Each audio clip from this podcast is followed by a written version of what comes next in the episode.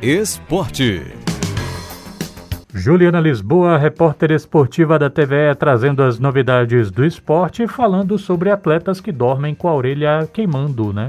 Sabe quando a pessoa fala de você, você dorme com a orelha quente? Pois é, Renato. Boa tarde para você, para todo mundo que escuta o Multicultura. É o que o Oscar Ruiz, atleta do Bahia, atacante do Bahia, deve estar tá sentindo agora, né? Isso porque o técnico Guto Ferreira falou abertamente, né, quando questionado na coletiva de imprensa sobre se contaria com ele o Oscar Ruiz ou não para essa temporada. E ele foi bastante direto, né? Ele disse que o atleta não foi bem nas oportunidades que teve ao longo de 2021 e foram algumas, e ele não, não conseguiu transformar as expectativas da torcida e até mesmo no investimento que o clube fez nele em realidade, né? E que neste momento em que o Bahia está na Série B e precisando errar menos, né? E precisando de um retorno ainda mais claro, que se ele não respondesse nas oportunidades que ele obviamente terá, pois se trata de um atleta da casa, ele não vai então fazer parte do elenco. Então ele precisa dar uma resposta rápida nas oportunidades que ele vai receber por fazer parte do plantel do Bahia,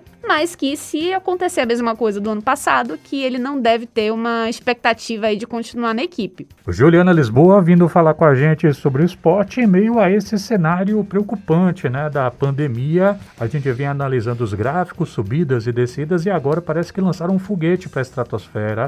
é quando você olha para o gráfico da Ômicron e do efeito que ela está causando. Tá assustador. É, pois é, e agora, e a gente teve né, recentemente a situação do Vitória, que teve que interromper trabalhos e tal. Como é que está o rubro-negro neste momento, Juliana? Pois é, já são 16, eram 15, agora são 16 funcionários do clube é, com Covid-19, né? É, entre eles, sete atletas. E o clube continua, aliás, fazendo algumas é, atividades, né? Os, os jogadores que testaram positivo estão isolados do restante da equipe, mas estão fazendo alguns trabalhos leves, porque todos estão assintomáticos. E vão refazer os testes amanhã, na quinta-feira, como um protocolo para fazer, é, para cumprir, né? as exigências da Federação Baiana de Futebol por conta do Baiana 2022 que está batendo na porta, né? O, o, Vitória já vai estrear nesse fim de semana, é, no domingo, contra a Juazeirense, então precisa comprovar que os atletas que vão entrar em campo estão liberados, estão sem Covid-19 para poder, enfim, jogar, né? E essa é uma situação que a gente já viu acontecer em 2020, em 2021, e é o que parece, Renato, a Covid-19 vai encher o saco da gente durante 2022 também. Falando ainda sobre futebol baiano, expectativas para o Baianão, Juliana? Bom, expectativa máxima para o Campeonato Baiano, porque a gente vai ter tudo muito organizado